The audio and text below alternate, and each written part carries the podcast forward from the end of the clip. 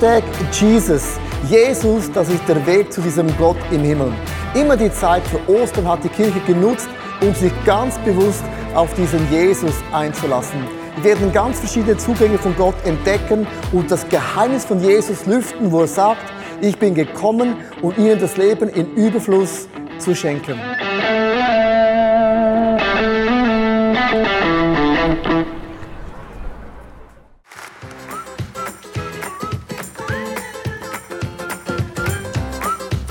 Sei mal ein Freund.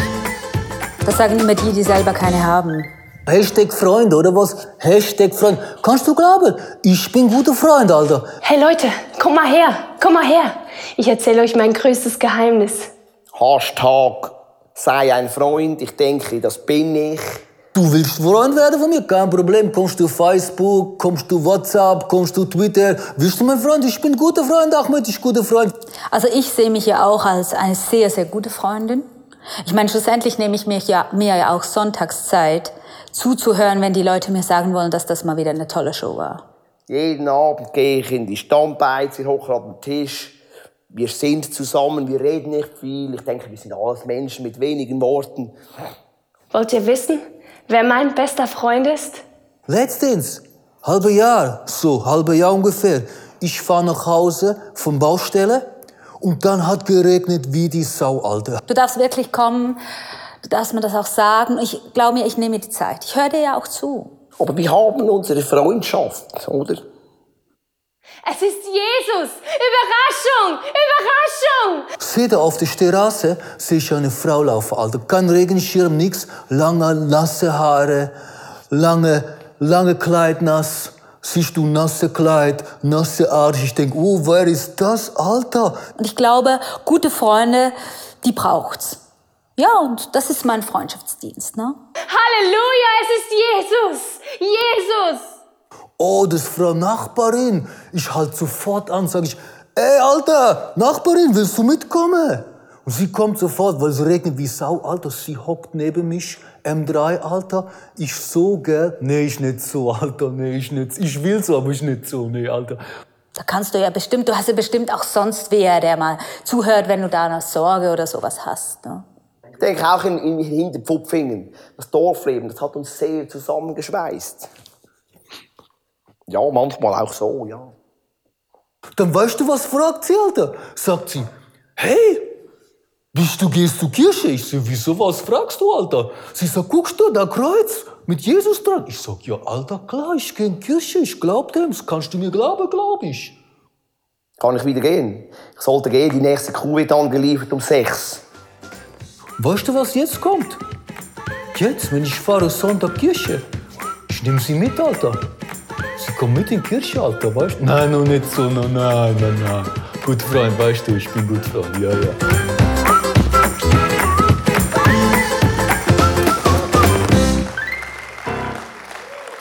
So, wunderschönen äh, guten Morgen. Ich habe auch gehört, ihr vorne in der ersten Reihe sind Deutsche. Seid von München, oder? Gut, gratuliere euch zu eurem Sieg gestern gegen Dortmund.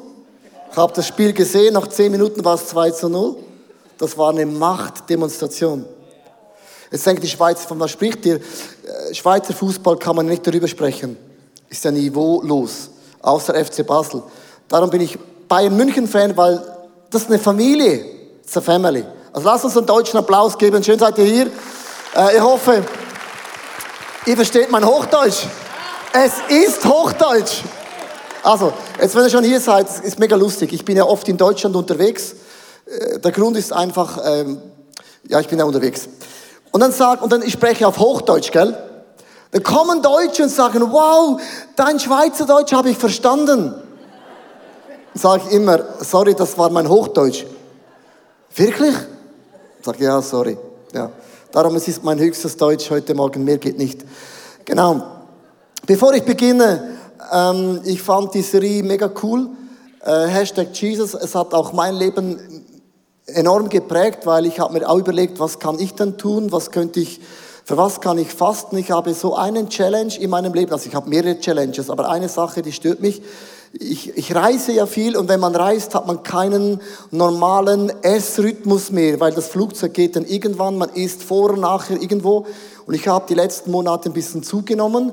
Auf das Alter sagt man, ist das normal, aber wenn man auf der Bühne dann sieht, er hat einen Bauch, dann sieht man es einfach in der Kamera. So haben meine Kinder zu mir gesagt, Vater, ähm, es ist Zeit, dass du abnimmst.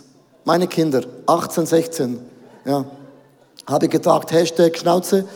Ähm, und dann habe ich äh, im Januar mir zu Gott gesagt, äh, ich möchte drei Monate anders essen.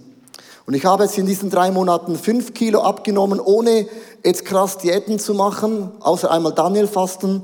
Und was ich krass in dieser Serie für mich persönlich fand, dass ich da einen Durchbruch erlebt habe, trotz Reisen äh, mein Gewicht so zu halten, dass die Kamera nichts retuschieren muss. Ja, man kann nicht immer nur den Kopf zeigen. Und darum äh, danke ich euch allen, dass ihr auch ein Teil dabei gewesen seid in dieser wunderbaren Serie Hashtag Jesus. Wir enden mit dem Thema Be a Friend. Und ich habe eine super coole Statistik gelesen von Howard. Die haben neun Jahre studiert über Freundschaften und Beziehungen. Sie haben über 7000 Menschen beobachtet und analysiert und studiert. Und Folgendes ist dabei rausgekommen. Sie haben gesagt, Menschen, die isoliert leben, Menschen, die ganz alleine leben, die leben viermal weniger lang als Menschen, die Freundschaften haben.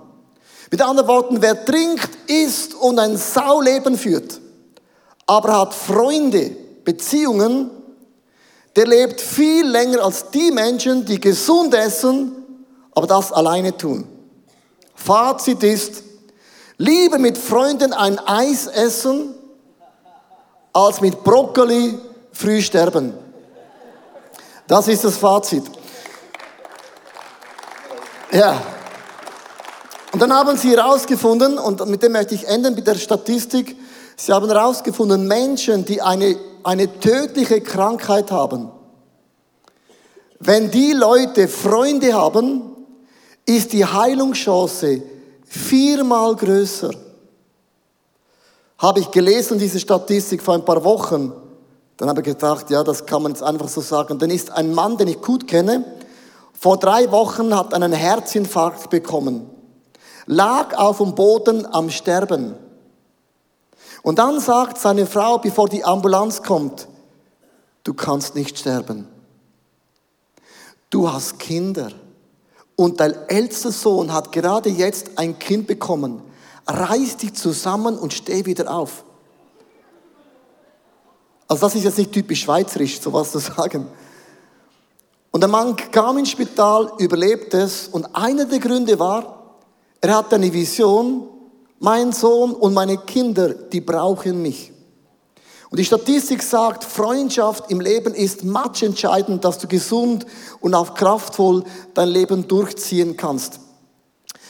Äh, man kann auch sagen, zeig du mir deine Freunde oder zeig du mir deine Freundinnen und ich sage dir, was für eine Zukunft vor dir in deinem Leben steht. In Lukas 6, Vers 12 bis 13 möchte ich euch vorlesen und ich möchte ein bisschen bei Jesus bleiben. Das ist ja die Jesus-Serie. Wie hat Jesus dann Freundschaft gelebt oder wie hat Jesus Freundschaft aufgebaut? Und hier ist einer der Schlüssel. Die ganze Nacht hindurch sprach er im Gebet mit Gott. Als es hell wurde, rief er seine Jünger zu sich und wählte zwölf von ihnen aus, die er Apostel nannte. Also Jesus suchte seine Freunde sehr, sehr sorgfältig aus im Gebet. Jetzt habe ich einen wunderbaren Slide gefunden auf Facebook. Egal wie jung deine Freunde sind, Jesus Freunde waren immer jünger. Also die, die Freundschaften sind sehr, sehr entscheidend. Äh, Dr. Billy Graham, das ist ein, einer der Rolls-Royce von den Evangelisten, der hat Stadion gefüllt, hat hunderttausende Menschen zum Glauben an Jesus geführt. Am Ende von seinem Leben hat man ihn gefragt, wenn du dein Leben nochmals beginnen könntest, was würdest du anders machen? Dann sagte Dr. Billy Graham, ich würde mir zwölf Freunde aussuchen, wo ich alles, was ich weiß, ich würde in sie hinein investieren, ich würde sie lehren, teachen, erklären, wie denkt Gott über sie. Ich würde nicht mehr so viel reisen, nicht mehr so viel preachen, ich würde mir Freunde suchen, wo ich alles, was ich weiß, in sie hineinlegen und dann ihnen sagen, geht und sucht doch auch zwölf, zwölf Freunde und tut das Gleiche wieder und sucht wieder Freunde und wieder Freunde und in 33 Jahren hättest du mathematisch gesehen eine ganze Welt für Gott verändert. Mit anderen Worten, der Schlüssel liegt immer in Freundschaften. Zeig mir deine Freunde und ich sage dir, wie deine Zukunft aussieht. Darum haben wir nach uns Slogan im ICF Zürich.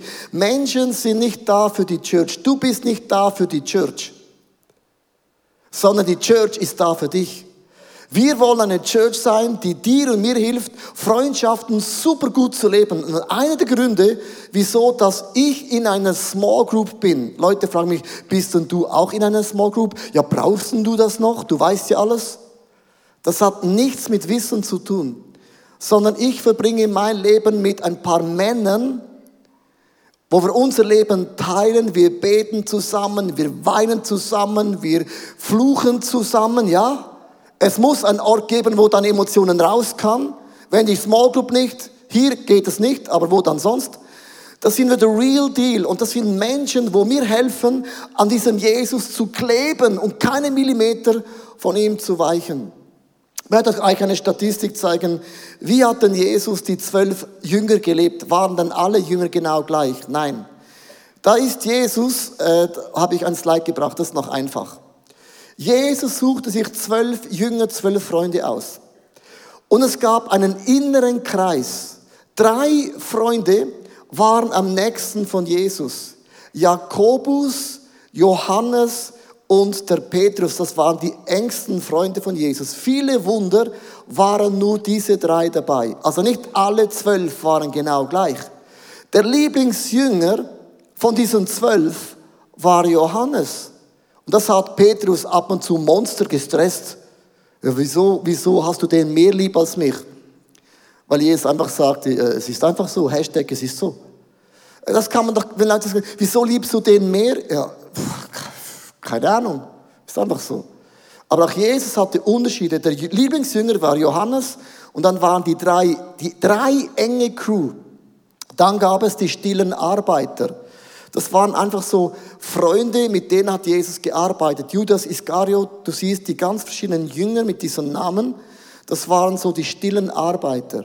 Und dann gab es noch die Unbekannten, die gehörten auch zu den Freunden von Jesus, aber man wusste nie, wieso sind die auch äh, bei diesen Freunden bei Jesus dabei. Also Jesus hat zwölf, bedeutet nicht alle gleich, Copy-Paste, sondern es gab da Nuancen und auch Unterschiede.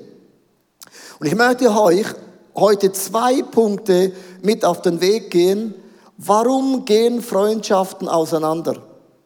Warum zerbrechen die besten Freundschaften, die eines Tages so gut angefangen haben? Du kannst für deine Ehe nehmen, für deine Kinder, für deine Small Group, für deine Church. Es ist immer das Gleiche. Bevor ich da hineingehe, habe ich äh, in Palermo habe ich gesehen, was macht Freundschaften aus.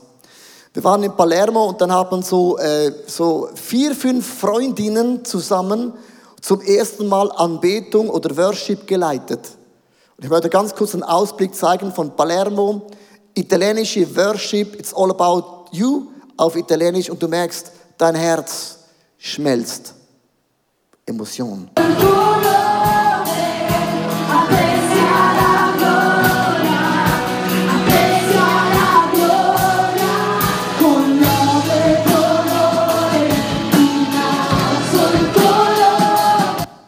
Immer sang ja Gloria. Verstehst du? Das sind Freundinnen, die haben zum ersten Mal Worship geleitet und ich war da. Mir sind fast die Tränen runtergelaufen, weil da kamen so viele Emotionen, so viel Begeisterung und die waren so happy. Wir, wir sind Freundinnen und wir haben zusammen zum ersten Mal Worship geleitet auf Italienisch und dann noch ein Lied kopiert von ICF Zürich in Palermo. Amazing. Also, Zwei Punkte, nicht positiv, aber sie sind, wie sie sind. Erstens, Freundschaften gehen auseinander wegen Erwartungen. Und zwar, die drei engsten Freunde, der engste Kreis in deinem Leben, das kann jetzt auch deine Ehe sein, gell? In deinem engsten Kreis gibt es unausgesprochene Erwartungen. Äh, das musst du wissen, was erwartet wird. Wir Schweiz sind Weltmeister im Nichts sagen, aber das solltest du wissen. Weil das, das, ist, das macht man so.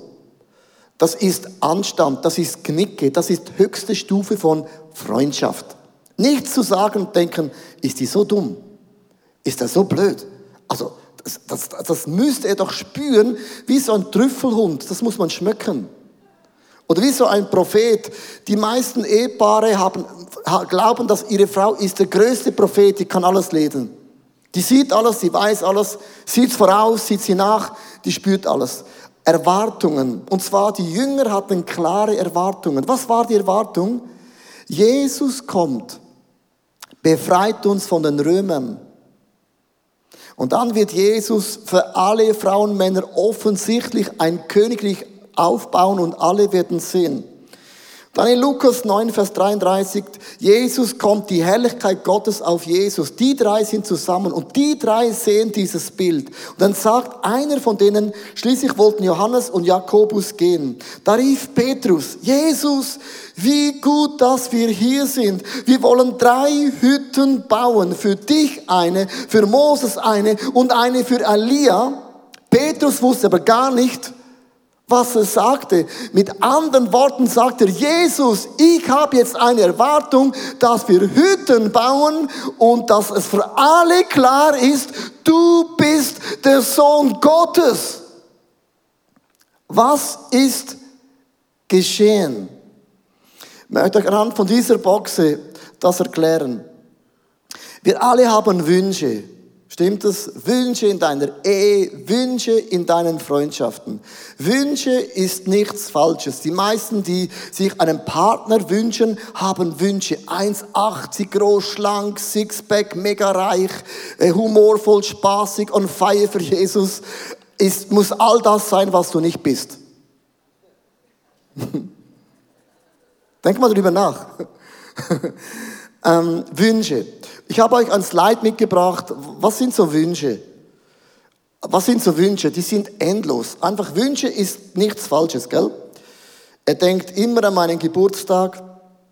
Er hilft mir immer gratis. Bist du Stromer, dann kommst du gratis die Lampen machen. Er betet immer für mich. Wir können über alles immer sprechen und er flechtet auch meine Haare. Und jetzt überleg dir mal, was für Wünsche hast du in deinem Leben? So eine Wunschbox. Und diese Wunschbox ist nicht falsch. Diese Wunschbox ist nicht falsch.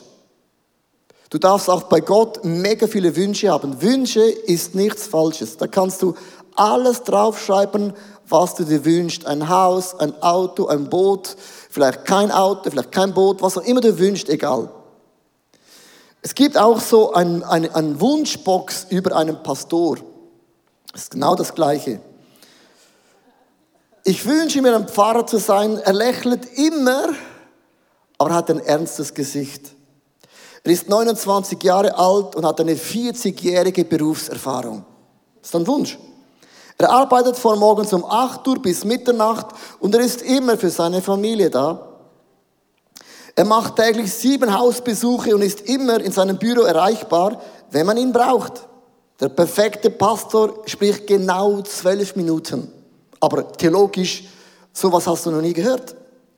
Er verdammt die Sünde, aber tut niemanden weh. Er kümmert sich um die Jugend und verbringt sehr viel Zeit mit älteren Menschen. Der perfekte Pastor verdient nicht viel, aber ist immer super angezogen, fährt ein super Auto, kauft sich viele Bücher und gibt den Zehnten in die Church. Ich wünsche dir viel Glück auf der Suche für diesen Pastor, weil nicht mal Jesus hat genügt. Also, das sind so Wünsche, gell? War es jetzt ein bisschen so extrem, also Wunschbox. Jetzt musst du gut zuhören. Warum gehen Freundschaften auseinander? Warum geht eine Ehe auseinander? Wenn irgendwann merkst du, dass die Wünsche, die du hast, erfüllen sich nicht genau so, wie du das vorstellst. Und dann gibt es in dieser Wunschbox, ändert sich das plötzlich in eine zweite Box. Es ist keine Wunschbox mehr, sondern Erwartungen. Und das ist eine gemeine Box. Am Anfang waren es Wünsche. Ich würde mir wünschen, Schatz. Und irgendwann, wenn sich Wünsche nicht erfüllen, wird das zu einer Erwartung. Und das ist der Moment wie im Leben von Jesus, wo die Jünger erwarteten, jetzt baust du drei Hütten, Jesus. Und wenn du das nicht machst, Jesus, dann habe ich ein Problem. Ich habe einen Menschen, den ich ein bisschen näher kenne, ging durch eine mega schwierige Phase und plötzlich war die Freundschaft auseinander. Dann habe ich ihn mal angerufen und gesagt, du, äh, wieso kontaktierst du nicht mehr mit mir? Und sagte weißt du, mir ging so schlecht. Du hast dich nie gemeldet. Du hast dich nicht um mich gekümmert. Du hast mich nicht besucht. Du hast gar nichts gemacht. Und das ist für mich ein No-Go, darum sind wir nicht mehr Freunde. Da habe ich gedacht, ja, sag doch was. Gott, der hat dir eine, ein Mundwerk gegeben, um zu sagen. Und dann ist man immer so defensiv und dann erwartet man das. Und wenn du Dinge erwartest, geschehen drei Dinge in deiner Freundschaft, in deiner Ehe. Das erste ist, man beginnt Druck auszuüben. Wenn du mein Freund sein willst, dann erwarte ich das von dir. Und überlege mal, wie viel Druck machst du deiner Frau? Wie viel Druck machen die Frauen ihren Männern? Weil plötzlich deine Wunschbox wird zu einer Erwartungsbox und dann wird es mega primitiv. Es wird mega wüst und hässlich. Oder man beginnt sich zurückzuziehen. Das ist ein klassischer Schweizer. Man sagt nichts mehr, und, und, und nach zehn Jahren sagt man, ja, du hast mich vor zehn Jahren mega verletzt. Verstehst du? Man streitet zwar nicht, man ist immer neutral. Aber neutral heißt nicht, es ist neutral. Es gibt nichts Neutrales, sondern es begeht es. Oder man weicht aus. Man weicht immer dem Problem aus. Man weicht dem Mann aus, der Frau aus. Es nervt nur noch alles. In Galater 5, Vers 22 heißt es, Dagegen bringt der Geist Gottes in unserem Leben nur Gutes hervor. Liebe, Freude und Frieden, Geduld und Freundlichkeit und Güte, Treue Nachsicht und Selbstbeherrschung. Ist das bei euch auch so? Geiler Satz, oder? Ist das bei euch auch so? Logisch, Jesus. Wir sind auch so. Was ist die Lösung von dieser Box? Und jetzt musst du gut zuhören, weil das ist tiefe, tiefe Nuggets. Wir alle haben Erwartungsboxen. Alle. Und das zerstört jede Freundschaft. Deine Erwartungsbox muss zurück in die Wunschbox. Jetzt sagst du ja, aber nein. Was ist, wenn er das doch nicht macht? Siebener Punkt. Und dann nimmst du deine Wunschbox. Jetzt musst du gut zuschauen, das ist mega kompliziert.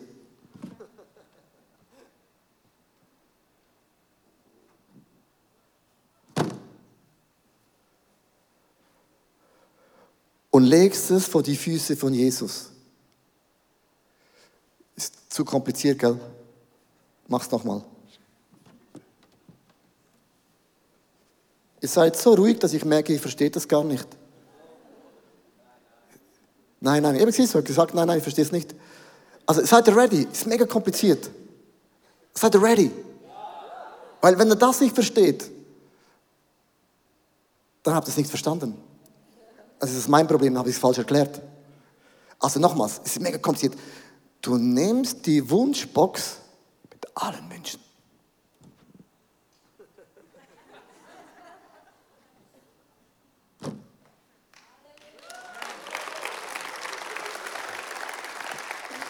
Oh, sorry. So. Jetzt kann man es lesen. Versteht ihr? Man bringt das zu Jesus. Wenn man das nicht vor die Füße von Jesus legt, was man dann macht, man geht weg. Es sind Tausende von Leuten, Jesus nachgefolgt, die hatten einen klaren Wunsch, das Reich von Gott muss etabliert werden und die Römer werden weggehen. Sie hatten einen Wunsch, der Wunsch wurde zu Erwartungen und Jesus hat die Erwartungen nicht erfüllt und Tausende liefen weg von Jesus, weil sie nicht gelernt haben, dass Gott für ihre Wünsche kämpft, dass Gott ist an deiner Seite. Wir leben Freundschaft, wir leben Ehe, als würde es Gottes Wunder nicht in deiner Ehe geben. Ich habe keine Erwartungsbox an meine Frau, aber ich habe Wunschboxen. Boxen. Und die halte ich jeden Tag auf meinen Knien vor Gott hin und bitte ein Wunder zu tun. Und das größte Problem ist meistens nicht meine Frau, sondern ich selber. Und ich gebe alle diese Wünsche vor das Kreuz von Jesus. Das nächste in den Freundschaften von Jesus, was wir lernen können, ist der zweite Gedanke. Es gibt immer Enttäuschungen. Bei den stillen Arbeiten gab es diesen Scheiß Judas. Du hast, wirst immer in deinem Leben einen Judas haben. Sorry, das zu sagen. Und wenn du genug lang lebst, wird irgendwo plötzlich ein bester Freund, die beste Freundin zu einem Judas werden, die Person, die du aufgebaut hast, die Person, die hast zum Glauben geführt, die Person, du hast Geld gespendet, du hast gebetet, du hast dein Leben investiert, wird die gleiche Person sein, die dich mit dem Kuss für Geld verrät. Wieso sage ich das? Weil jeder von uns hat im Leben irgendwo einen Judas erlebt. Wie kann ich mit dem umgehen? Und ich möchte euch ein einfaches Beispiel zeigen. Ich brauche zwei Leute auf der Bühne. Könnt mal ganz kurz kommen? Genau, die Sarah und der Leon. Der eine ist ein Mann mit langen Haaren und Sarah Frau mit langen Haaren. Also, kommt einmal. Ihr habt Streit. Du bist jetzt da und du kommst hier in Sarah. So, ihr habt Streit miteinander. Könnt ganz kurz mal so auf Italienisch, ich meine, nicht, nicht auf Italienisch ein bisschen streiten. Ja, ja, genau so. Ja, genau. Ja, das ist mega, das ist mega einfach, theatralisch, genau. Also, also, nächster Punkt. Und irgendwann ist man mega enttäuscht und dann, und dann geht der weg. Du ziehst ihn ein bisschen auf die Seite, geht weg. Genau, sagst komm, so leck mir am Arsch, so quasi. Äh, es gibt acht, äh, vier Milliarden andere Frauen. Nehmen wir was Neues. Äh, Leon, nicht ganz zu weit weg, du bist weit weg.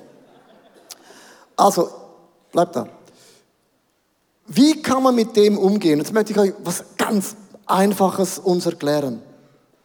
Weil Jesus hing am Kreuz und alle seine zwölf Jünger, Freunde haben ihn in Stich gelassen. Einer war sogar der Judas. Wie ging Jesus mit dem um? Weil das war nicht einfach der Sohn von Gott, easy. Es hieß, er war in allem wie du und ich, aber ohne Sünde. Es hat Jesus geschmerzt, es hat Jesus verletzt. Ich habe mein Leben in diese No-Names-Pflöcke investiert. Ohne mich werden die No-Names-Pflöcke noch immer. Wie geht man mit dem um? Wenn zwei sich streiten und der eine irgendeinen Weg geht, gibt es ein simples Bild. Könnt ihr beide mal zum Kreuz gehen? Wenn beide sich zu Jesus hinbewegen, beide gehen zum Kreuz, ihr seid noch immer verstritten. Was verbindet zwei Menschen, die gestritten haben? Jesus. Wenn du einen Schritt auf Jesus hinzugehst, gehst du auch auf die andere Person zu. Und ich finde, das Bild ist so stark in deiner Ehe. Wenn er weggeht, ist das Kreuz irgendwo. Aber wenn du zu Jesus hinzugehst, gehen beide einen Schritt zu Jesus hin und dieser Jesus verbindet, versöhnt, verheilt, verheilt, heilt. Es heißt hier in Matthäus 18, Vers 20, denn wo zwei oder drei in meinem Namen zusammenkommen, das sind schon eins, zwei, drei, bin ich in ihrer Mitte.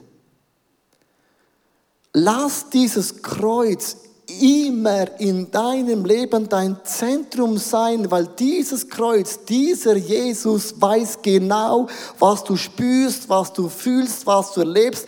Er kennt alle diese Momente. Das Kreuz verbindet dich. Wegzugehen bedeutet, ich gehe weg vom Kreuz statt zu Jesus hinzu. Ein mega, mega einfaches Beispiel. Also Applaus, ich hab's gut gemacht, super, thank you, amazing. Also, ihr seid wieder versöhnt. Versteht dieses Bild? Und ich möchte enden mit dem 1. Petrus 5, Vers 8. Und jetzt möchte ich euch so ein prophetisches Bild äh, mit auf den Weg mitgeben. Das heißt, seid besonnen und wachsam, denn der Teufel, euer Todfeind, läuft wie ein brüllender Löwe um euch herum. Er wartet nur darauf, dass er einen von euch verschlingen kann. Welche Menschen verschlingt der Teufel? Es sind die Menschen, die von Freundschaft enttäuscht werden. Menschen kommen zum Glauben durch Freundschaften. Aber Menschen gehen auch aus der Kirche wegen Freundschaften. Freundschaft ist der Schlüssel. Wenn der Teufel umhergeht, sucht er die Frauen und Männer, die enttäuscht sind. Wenn du enttäuscht bist von anderen Menschen, weißt du, was du sagst?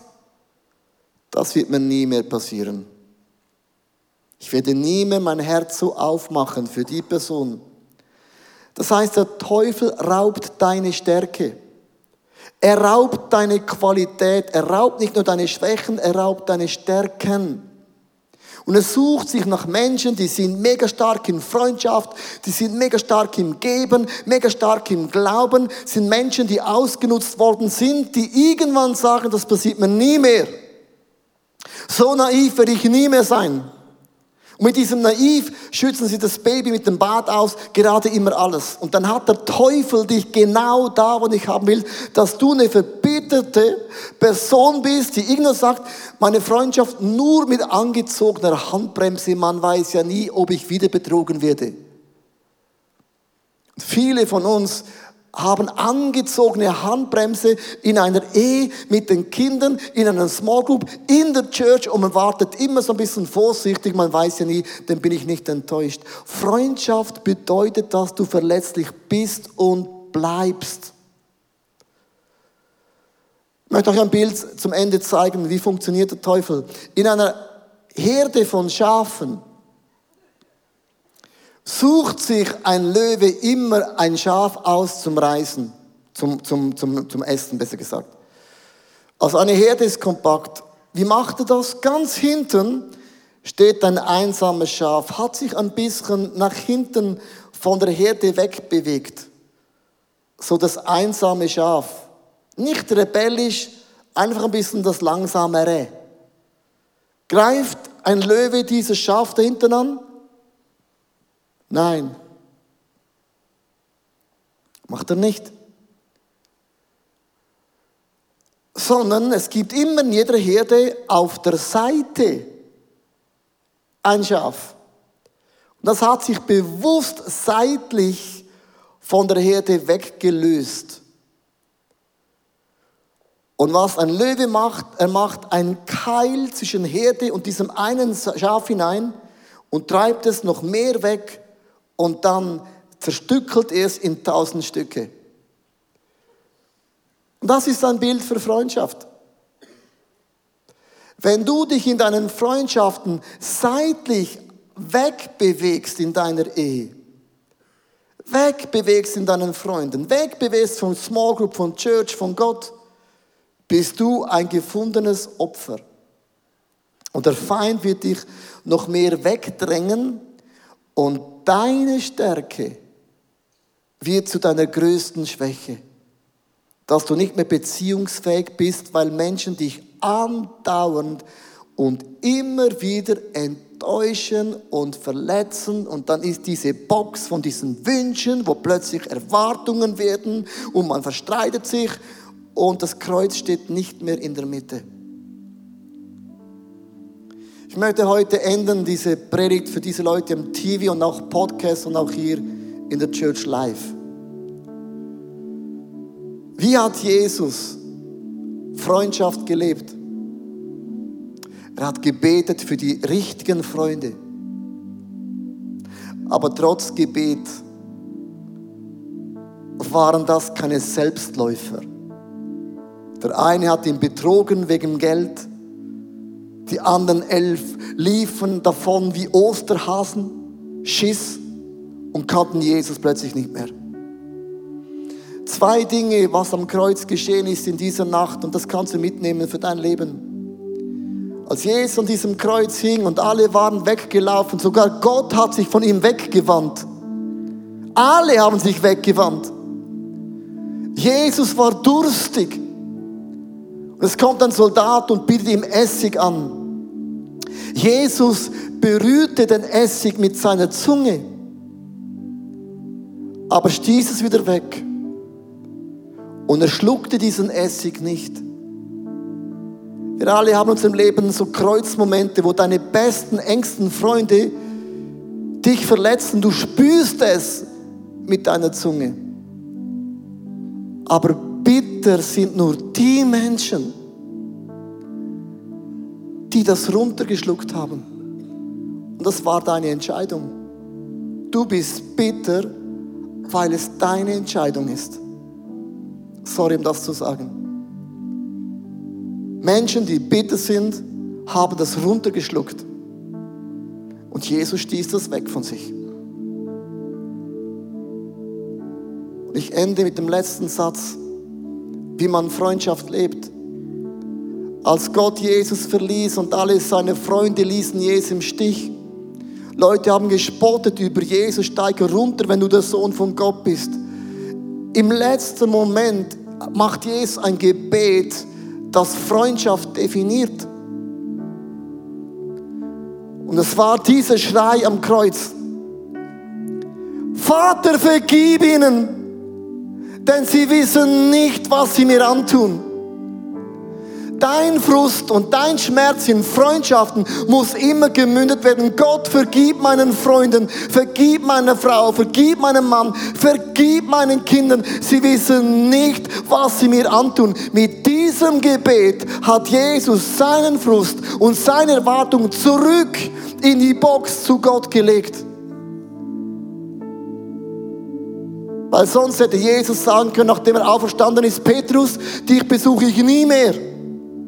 Thomas, du Zweifler, stirb als Zweifler.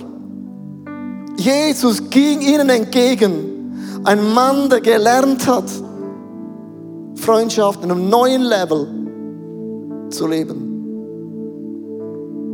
Es gibt viele heute, du hast eine Erwartungsbox kreiert. Leg sie heute zurück in diese Wunschbox und Wünsche gehören Gott, das sind Wunder. Ich möchte mit uns zusammen beten. Ich möchte Gott bitten, dass du deine Erwartungen, deine Enttäuschungen heute vor dieses Kreuz legst. Vielleicht bist du hier und du hast noch nie dein Leben Jesus anvertraut. Du bist enttäuscht von Kirche, von Christen. Vielleicht deine Eltern haben nicht den Glauben vorgelebt, wie es sein müsste. Ist für dich mega schwierig. Du sagst, wenn ich Christ wäre, dann wäre ich so wie meine Eltern. Sagen viele, wow, ist nicht eine großartige Zukunft. Darum schau auf die Person, die Freundschaft gelebt hat einem neuen Level. Das ist und bleibt Jesus. Lass uns zusammen beten. Jesus, ich danke dir, hast du Freundschaft gelebt auf einem neuen Level.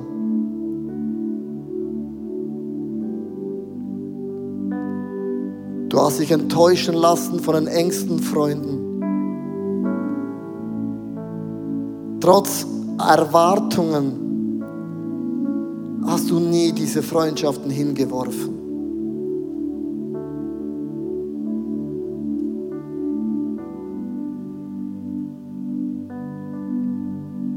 Ich lege dir mein bitteres Herz hin.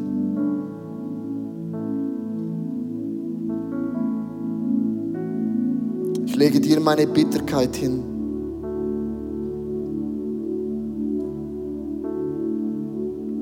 Ich möchte im Moment ruhig sein. Ich glaube, es gibt Leute, du musst deine Erwartungsbox heute bewusst einpacken, vor die Füße von Jesus legen. Und das ist Glauben. Glauben. Ich werde im Moment ruhig sein. Ich bitte dich in deinem Gebet einfach diese Box, Jesus vor die Füße zu legen.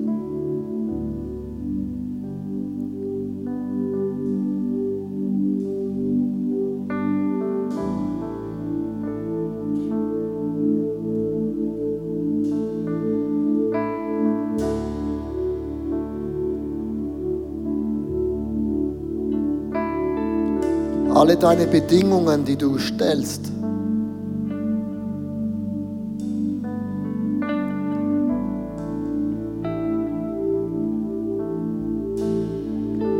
es ist und bleibt Jesus, der für dich kämpft.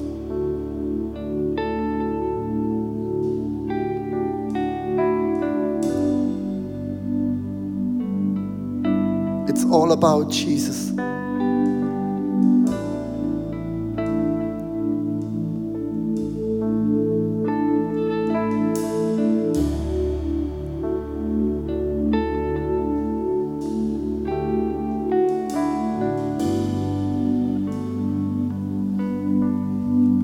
Auch Familienväter, du hast Erwartungen an deine Kinder.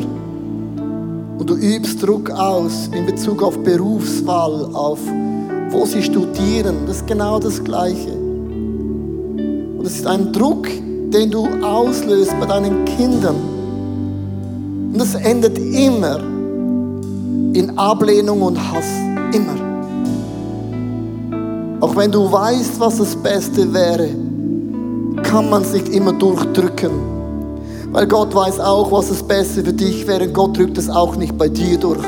Und das ist Glauben, das ist Loslassen, das ist Vertrauen, dass Gott am Ende auch mit meinen Kindern zum Ziel kommt. Das ist Glauben. Nicht so, wie ich es will, aber Gottes Wege sind noch immer größer.